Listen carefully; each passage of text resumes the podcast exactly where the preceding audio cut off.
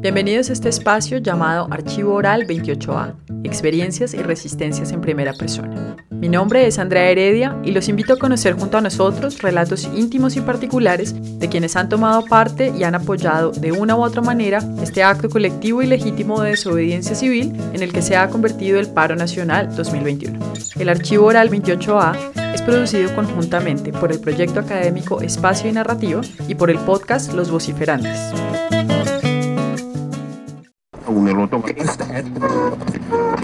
Desde el punto de resistencia de Loma Dignidad en Cali, Felipe nos comparte sobre el proceso organizativo que se está gestando allí. Nos comenta sobre el rol del arte, la resimbolización de los espacios y la puesta en marcha de un cabildo abierto. El 28 específicamente, si esperaba ver mucha gente en las calles manifestándose, pero mi pregunta era qué iba a pasar después porque pues no pueden seguir siendo solo manifestaciones y paros de un día. No, no sé si estaba en mi cabeza todo lo que está sucediendo, pero creo que sí estaba en mi corazón desde hace mucho tiempo. O sea, es un tema bastante complejo, es, muy triste la, la, vida que se le han arrebatado a los jóvenes que salieron a protestar, es, es muy preocupante el, el estado de, de zozobra, es, es preocupante que se vaya a generar también eh, conflictos entre la misma comunidad, pero aparte de todo eso, también es muy optimista, muy, muy motivante ver a la gente marchando por sus derechos, ver a la gente organizándose por sus derechos, ver a los jóvenes en primera línea poniendo el frente por una causa, una causa llamada Colombia, weón, una causa de todos, ¿me entendés? Y que haya sido algo así eh, espontáneo y esporádico, o sea, que no sea de, caudillos, ni, ni de, cabecillas, ni de estructuras piramidales, sino todo lo contrario, organizaciones horizontales que salen en todos los territorios a, manifestarse. Entonces, o sea, sí o sí es un momento de cambio y algo ya cambió. Quizás sea más adelante que lo notemos, pero algo ya cambió en, este proceso. Así que pues, más o menos es, es como, como una montaña rusa de emociones, weón. En algunos momentos te sentís muy optimista por el país que podemos construir y en otros momentos vas en picada viendo cómo la violencia va legitimando procesos sociales y de protestas, cómo el gobierno en vez de escuchar dispara y cómo se va generando también entre los mismos vecinos divisiones. Eso es, trae, tiene de uno y de lo otro. Mm, pues mira que Loma de la Dignidad fue muy interesante por eso, ¿no? Loma de la Cruz en el, el 28 se encontró mucha comunidad, mucho artista. Eh, de hecho, el sector de la, noche, de la rumba y de los artistas fueron citando hasta los días posteriores, 29, 30.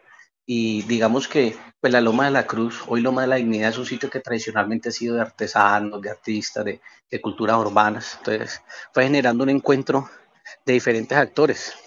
Y esos actores, cada uno de manera individual, empezó a asumir responsabilidades. Entonces un grupo de amigas muy empoderadas montaron su olla comunitaria y empezaron a darle comida a las primeras líneas, no solo de ahí de la loma, sino de todo lado, y a la gente que también ahí participaba. Luego otro grupo de compañeros eh, llegó con la constitución y dijo, mire, el artículo 103 de la constitución tiene una figura que llama cabildo abierto, promovemos esta figura. Luego llegó un grupo de compañeras y dijeron, venga, organicémonos todos los que en cada esquinita están haciendo algo y montemos un comité dinamizador para que tengamos una agenda común. Luego llegaron los del colectivo de estudiantes, del parque estudiantes de ahí de Jovite y dijeron, vea, nosotros nos queremos organizar como colectivo porque en el derecho a la protesta se basa en la libertad de expresión y en la libre asociación. Entonces nos queremos asociar como un colectivo. Y así ha ido llegando gente a identificarse en el lugar, vecinos, la gente de la Junta de Acción Comunal y los ediles, gente también que ha estado en contra del proceso, todas las voces se han ido encontrando ahí. Entonces digamos que bajo la figura de cabildo abierto, eh, estamos tratando de, buscar escenarios de participación, a la vez que el comité de dinamizadores se va, se va articulando con los otros puntos de resistencia a la construcción de esa agenda común que todo el mundo quiere. Ahora la visión es empezar a hacer acciones hacia el interior de la comunidad, eh, para poder articular y fortalecer precisamente desde lo local, algo así como la localización, piensa global, actúa local, y creo que también es una forma de contrarreforma precisamente y de contrapropuesta a todo lo que hace el gobierno nacional y es no construyamos agendas impuestas desde arriba, sino venga desde lo comunitario, vamos transformando y vámonos moviendo. Una experiencia muy bonita, por ejemplo, es eh, donde quedaba el CAI, que nunca fue un CAI, era un puesto informativo turístico, con el paso del tiempo le montaron un policía. Eh, hoy hay una biblioteca. has visto que muchos de los espacios en Colombia donde están los CAIP, los CAIP fueron vandalizados, quemados, eh, destruidos. Bueno, aquí fue todo un acto simbólico totalmente contrario. Fue retomar y reconstruir, o sea, no fue dañar la infraestructura, sino transformarle su funcionamiento.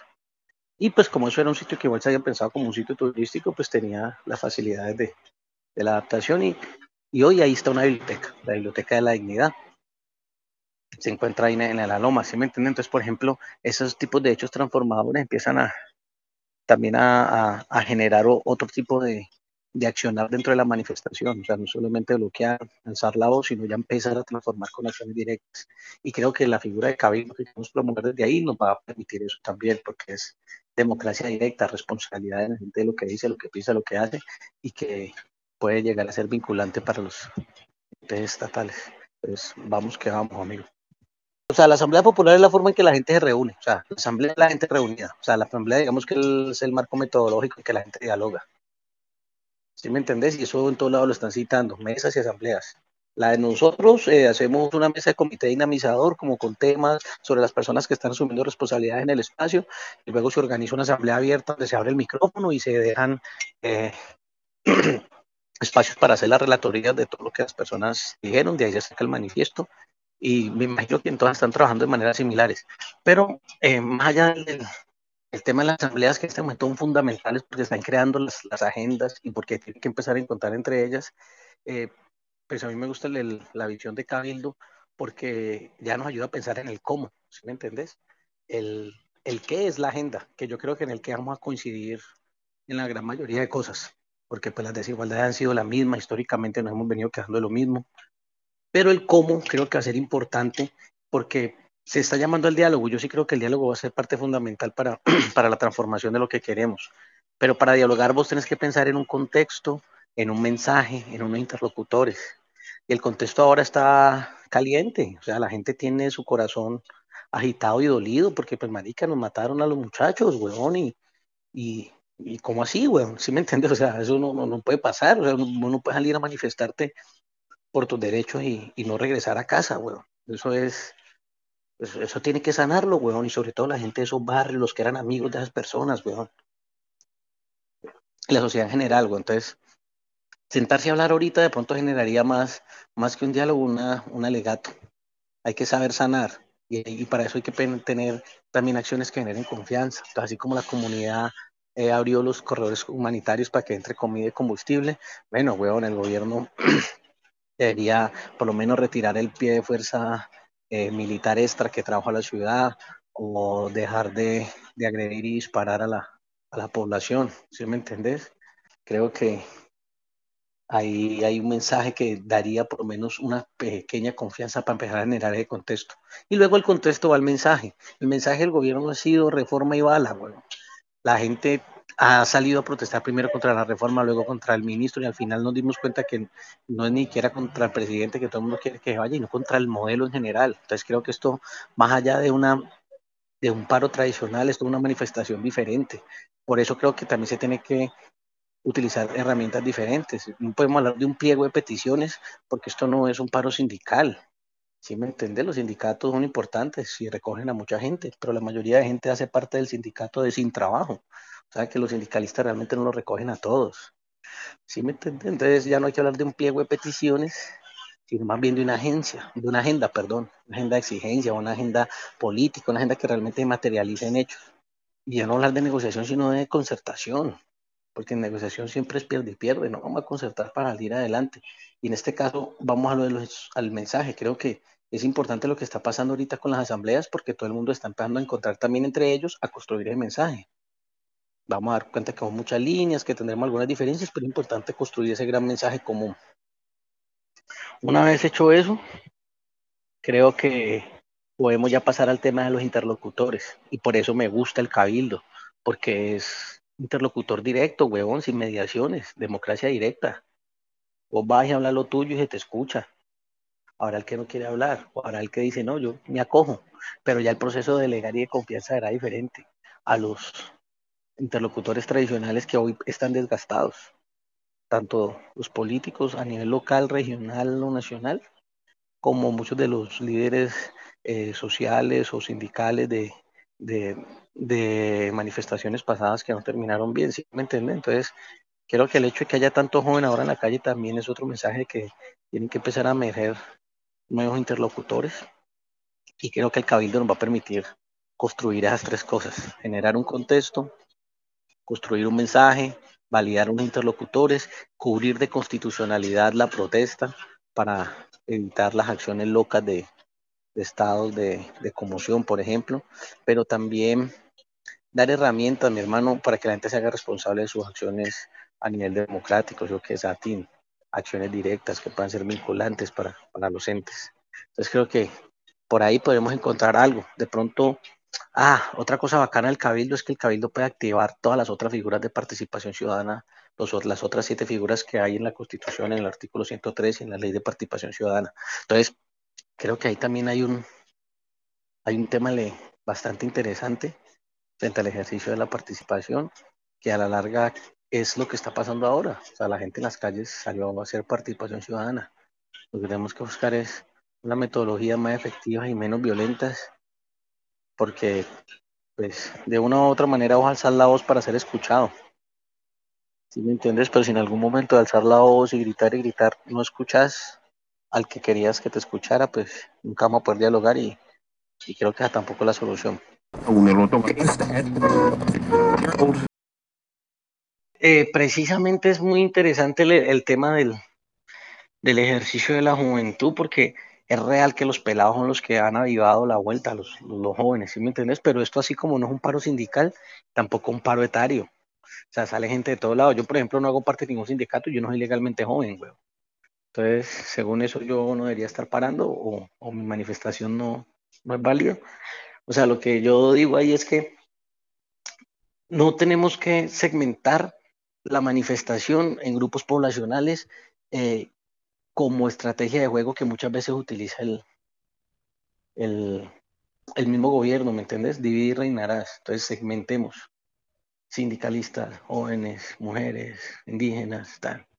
No, marica, esto es Colombia, esta es la nación. Vamos que vamos por todos.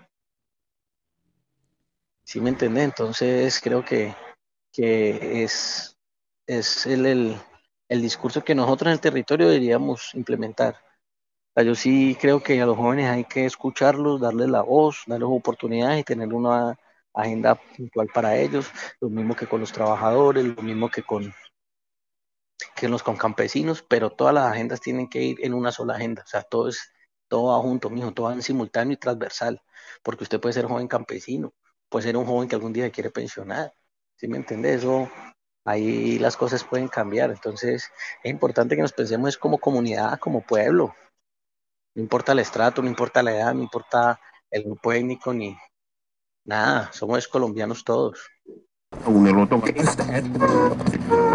Es que yo creo que aquí también está pasando algo y precisamente el, el, el, la manifestación ha perdurado porque eh, la gente se siente identificada, ¿sí me entiendes? O sea, todos se sienten igual de vulnerados, igual de atropellados, entonces están empezando a ser solidarios, weón.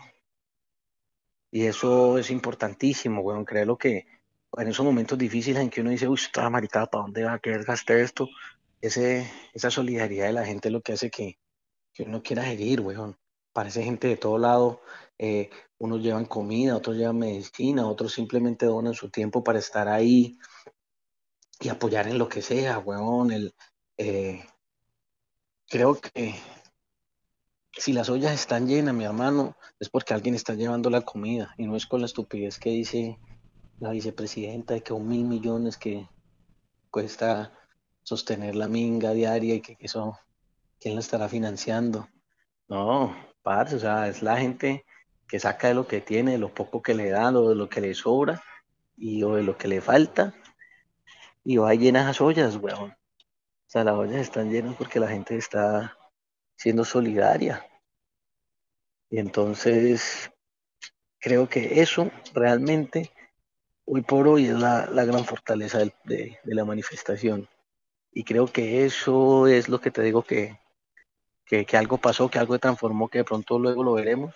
Creo que va a estar basado en eso, esa solidaridad creo que despertar otras cosas como la responsabilidad, eh, la participación, bueno, algo, algo bueno se debe estar tejiendo, y es justo que se sea porque hay personas que, que no dieron su vida, no que se las quitaron, les quitaron sus vidas por, por esas ideas. Así que esperemos que sea. Bacanísimo, huevón, eso es una chimba, eso es parte del, de precisamente que la gente está pensando, que la gente está pensando cosas. Y entre todas las ciudades que uno habita, pues también hay que darle el nombre a, a las ciudades según como uno las habita.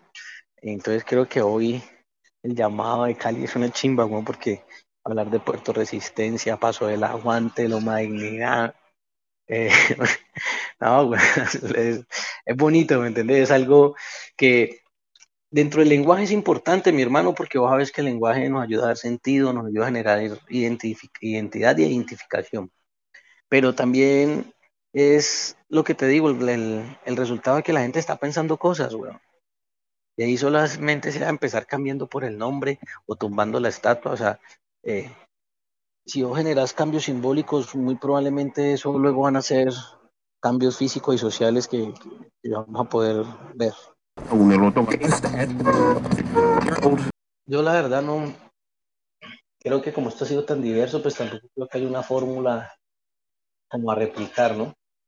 Creo que la, la, misma comunidad ha ido aprendiendo sobre la marcha lo que quiere hacer. eh, yo creo, por un lado, el, que algo ya cambió, como te había dicho al inicio, y que de pronto en las próximas elecciones, en los próximos procesos democráticos, vamos a ver una, una ciudadanía mucho más seria, más comprometida, y, y, eso creo que puede ser una ganancia frente al tema de, del quehacer de nuestra ciudadanía, ¿sí me entendés? O sea, si en las próximas elecciones se vuelve a votar igual de mal y se sigue teniendo que recurrir a paros y a manifestaciones cada tres, cada cuatro años, cada año y medio, pero no hicimos mucho. Yo creo que la gente con esto ha aprendido a, ser más responsable de, de, de, su accionar político en la, sociedad colombiana. Pues creo que por ahí puede ser un cambio y algo que pasa. Ya físicamente o políticamente, ¿cómo se va a solucionar esto? Pues mi hermano, mira, yo tengo como, como dos posibles versiones. Yo hace un año estuve en Chile, exactamente por lo de la América Copa Libertadores, me fui para Chile y Chile estaba como a los tres meses del, entrando como al tercer mes del, del, paro, de las protestas que estaban haciendo allá. Y entonces tuve la oportunidad de estar en Plaza Dignidad precisamente y pillé que, que, eran como zonas temporalmente autónomas, ¿me entendés? En Santiago podías ir a fútbol y podías ir a paro habían unas estaciones del metro que funcionaban, otras que no. O sea, había ahí como, como, como una convivencia entre los que querían parar y manifestar y entre los que les tocaba seguir en, en su diario vivir laboral. Y la ciudad fue regulando los espacios. ¿Sí me entiende? Entonces, eso físicamente me pareció muy interesante. Yo creo que frente a las manifestaciones, si siguen en el tema de los bloqueos, yo creo que hacia allá evolucionaremos. O sea, yo creo que eh, ya está pensando en bloqueos alternos, no en todos los puntos, no hay puntos que siempre estarán parados, hay otros que los liberarán de noche y los recuperarán de día, pero hay otros puntos que yo creo que van a empezar a, a mutar. Y en ese caso yo creo que, por ejemplo, los parques y las plazas van a entrar en juego muy importante.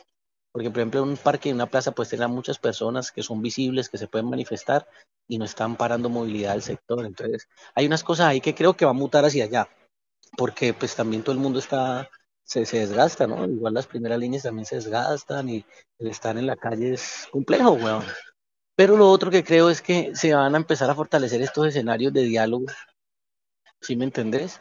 Entonces, eh, son estos escenarios de diálogo los que se tienen que empezar a, a, a, potencializar en los mismos territorios para que los bloqueos o los plantones se vayan replantando, replanteando. ¿Sí me entendés lo que digo? O sea, por ejemplo, donde ahorita hay un bloqueo, tiene que poner una mesa. Y a medida que esa mesa va avanzando en temas, en agenda y en concertación, la intensidad de ese bloqueo se va disminuyendo, pero sin retirarse del espacio. Entonces, por ejemplo, eh, pasan de la calle al parque o pasan del parque a la caseta comunal. ¿sí? Y eso va a ser gradual, pero mucho más efectivo que la confrontación armada. Creo que puede ser así, huevón cómo se va a ir destrabando el, tema.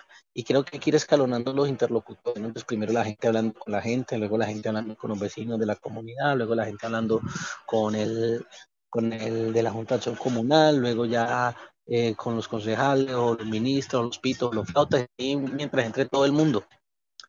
Tiene que ser ágil, ¿no? O sea, tiene que ir a la par. Mientras la comunidad habla aquí con ellos, sacan un documento para que luego lo hablen eh, los voceros donde están los concejales, para que luego eso suba y hable con la mesa donde está el presidente, ¿sí me entiende? O sea, una cosa dinámica, no es que primero haya que acabar un, escenario y luego el otro y luego el otro, no. Todo en simultáneo conectado ahí de manera molecular para cogerle la idea al care loco. Gracias por acompañarnos en este episodio de Archivo Oral 28A, Experiencias y Resistencias en Primera Persona. Los invitamos a construir este espacio con nosotros, compartiéndonos sus relatos y experiencias sonoras a través del correo electrónico archivo28a.gmail.com. Queremos también mandar un saludo caluroso a los amigos y aliados que han contribuido a replicar nuestra convocatoria y han apoyado esta iniciativa. Un abrazo grande a todos ellos. Hasta pronto.